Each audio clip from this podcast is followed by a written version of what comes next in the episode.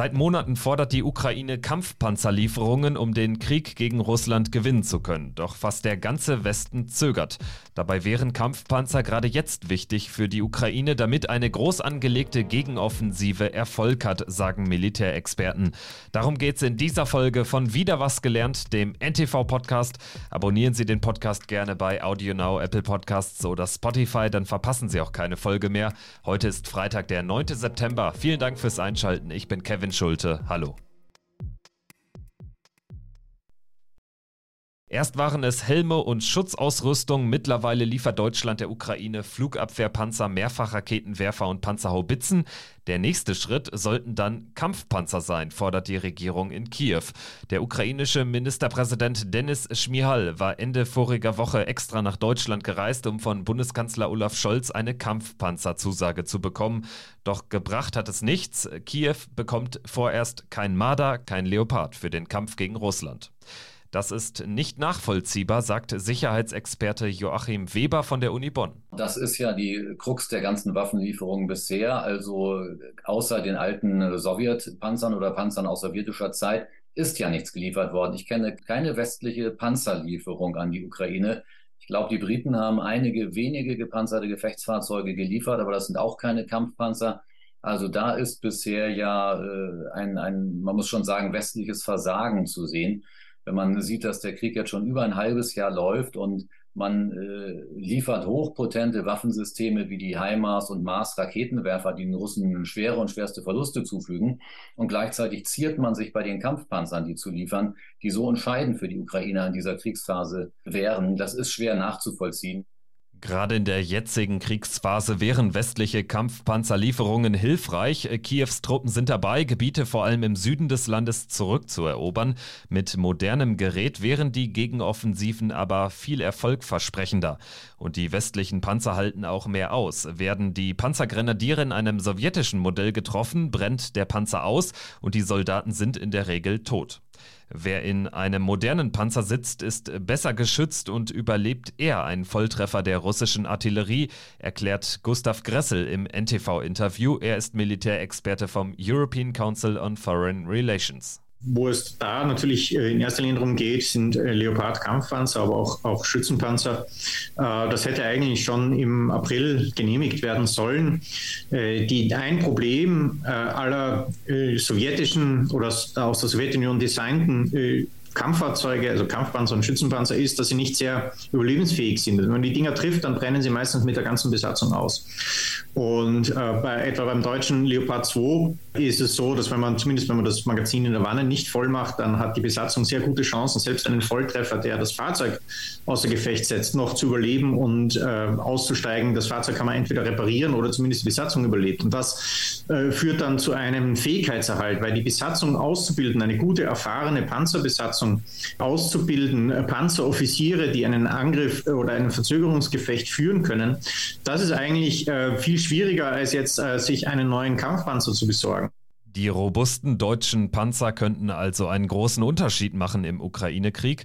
Zu Beginn des Krieges hatte Deutschland der Ukraine überhaupt keine schweren Waffen geliefert. Die Begründung war damals, die Ukrainer können mit dem westlichen Kriegsgerät ja gar nicht umgehen. Sie müssen nur entsprechend geschult werden und das dauert auch gar nicht so lange, sagt dagegen Gustav Gressel. Also zwei Dinge muss man aufbauen. Das eine ist mal die Ausbildung für die Besatzungen, die das äh, Gerät selber fahren und das andere ist die Ausbildung der Mechaniker und des logistischen Personals, die das äh, Gerät dann warten, instand halten, äh, die Verschleißteile auswechseln können, weil man kann so einen Panzer nicht wegen jedem Wehwehchen in die Werkstatt äh, zurückfahren, vor allen Dingen, wenn die Werkstatt dann äh, etwa in Polen wäre oder gar in Deutschland. Und das dauert Zeit aber auch nicht so horrend viel Zeit, wie das oft in der Öffentlichkeit rumschwirrt. Die Leute fangen ja, also gerade was die Besatzungen angeht, ja nicht bei Null an. Das sind ja Panzerbesatzungen auf die 64 oder auf die 72, die dann umlernen müssen. Die müssen ja den mechanisierten Krieg nicht nochmal erfinden. Die wissen schon, wie ein, ein Angriff oder ein Verzögerungsgefecht aussieht und was da ihre Rolle ist. Die müssen nur auf dem Leopard, auf diesen spezifisches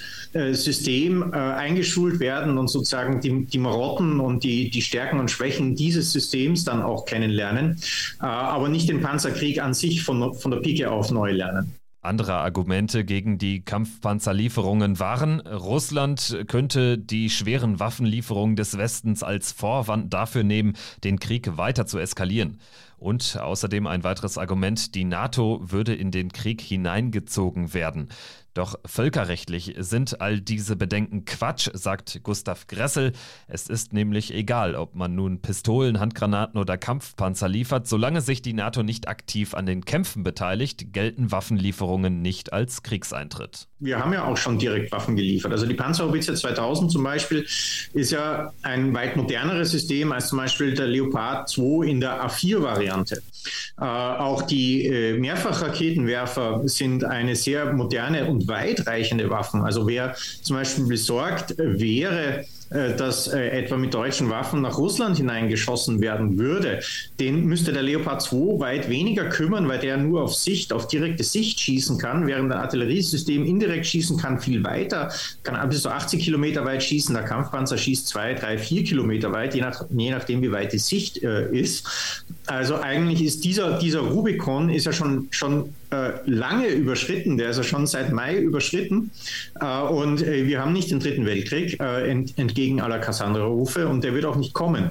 also in dem Sinn ist die, die Entscheidung ohnehin schon gefallen. Erst im April ist die Bundesregierung dann auch umgeschwenkt, auch weil zu dem Zeitpunkt andere westliche Länder längst schwere Waffen geliefert haben, allen voran die USA. Mittlerweile hat Deutschland 15 Gepard-Flugabwehrpanzer, 10 Panzerhaubitzen 2000, drei Mehrfachraketenwerfer und drei Bergepanzer geliefert. Der ukrainische Ministerpräsident Denis Schmihal sagt zwar, dass Deutschland einen, Zitat, Fortschritt bei den Waffenlieferungen gemacht hat. Am Anfang waren es eben nur Schutzausrüstung und Helme, mittlerweile seien auch modernste Waffen dabei. Aber den größten Wunsch will Deutschland der Ukraine weiterhin nicht erfüllen, nämlich Kampfpanzer zu liefern. Konkret wünscht sich die Ukraine den deutschen Leopard 2 und den Abrams Kampfpanzer aus den USA. Auch den Marder-Schützenpanzer hätte die Ukraine gern, doch das wird vorerst ein Wunsch bleiben. Kein NATO-Land hat bisher Kampfpanzer geliefert, damit man nicht die eigene Verteidigungsfähigkeit aufs Spiel setzt, heißt es da meistens. Bei der Bundeswehr sieht das ebenfalls so aus. Sie hat überhaupt gar keine Kampfpanzer, die sie der Ukraine geben kann, sagt Brigadegeneral Christian Freuding bei NTV. Er leitet im Bundes Bundesverteidigungsministerium das Lagezentrum Ukraine. Sie wissen, dass äh, bei den mechanisierten Kräften, bei den schweren Kräften des Heeres wir einen Unterbestand haben. Wir haben nicht die sogenannte Vollausstattung. Also wir können die Verbände, die wir jetzt in unserer Struktur aufgestellt haben, nicht mit den erforderlichen Waffensystemen ausstatten. Und wir sind ja auch gerade dabei, in den Streitkräften neue Strukturen zu finden und äh, müssen natürlich erstmal dafür Sorge tragen, dass diese Strukturen auch voll mit Gerät ausgestattet werden, um unsere NATO-Verpflichtungen zu, zu erfüllen, um auszubilden, um zu üben. Unter dem Strich gilt, die mechanisierten Kräfte im Heer sind nicht voll ausgestattet, sind unterausgestattet. Und ähm, daher gilt auch das, was unsere Ministerin gesagt hat, dass wir da mit den, an der Grenze unserer Möglichkeiten angelangt sind.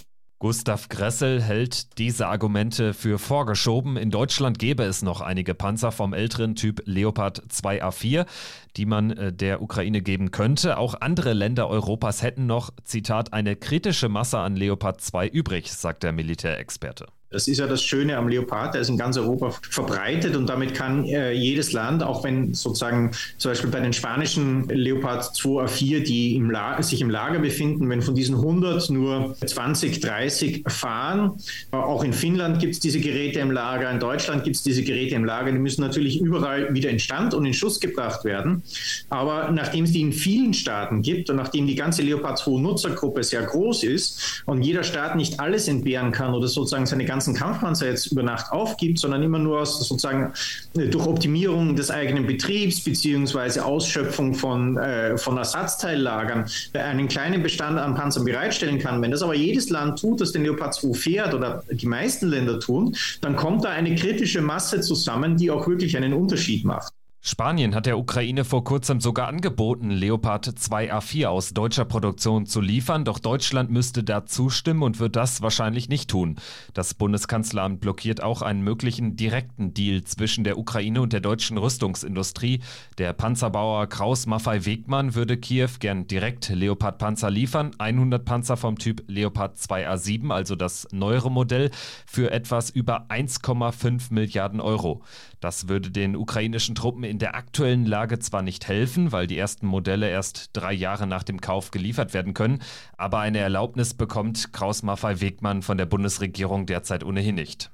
Für Sicherheitsexperte Joachim Weber ist das unverständlich. Ich glaube, man hat nur Angst vor der, vor der Macht der Bilder, dass da irgendwo äh, Leopardpanzer gezeigt werden, die irgendeinen Offensivvorstoß da in den Osten der Ukraine unternehmen, nicht? Und, und man dann Bilder bekommt, ja, wieder deutsche Panzer, nicht? Im, im Osten am, am, unterwegs und am Rollen, nicht? Und äh, vor diesen Bildern, glaube ich, hat man Angst in Deutschland. Aber ich glaube, wir sollten weniger Angst vor unseren Geschichtsbildern haben, als, als vielmehr vor den Folgen für die Geschichte wenn dieser russische Angriffskrieg gegen die Ukraine erfolgreich sein sollte, mit all den Wirkungen, die daran hängen. Ich glaube, davor müssen wir bedeutend mehr Angst haben als vor der Korrektur vielleicht von Geschichtsbildern. Das war wieder was gelernt mit einem Blick auf das Thema Kampfpanzerlieferungen für die Ukraine. Danke, dass Sie zugehört haben hier im NTV Podcast.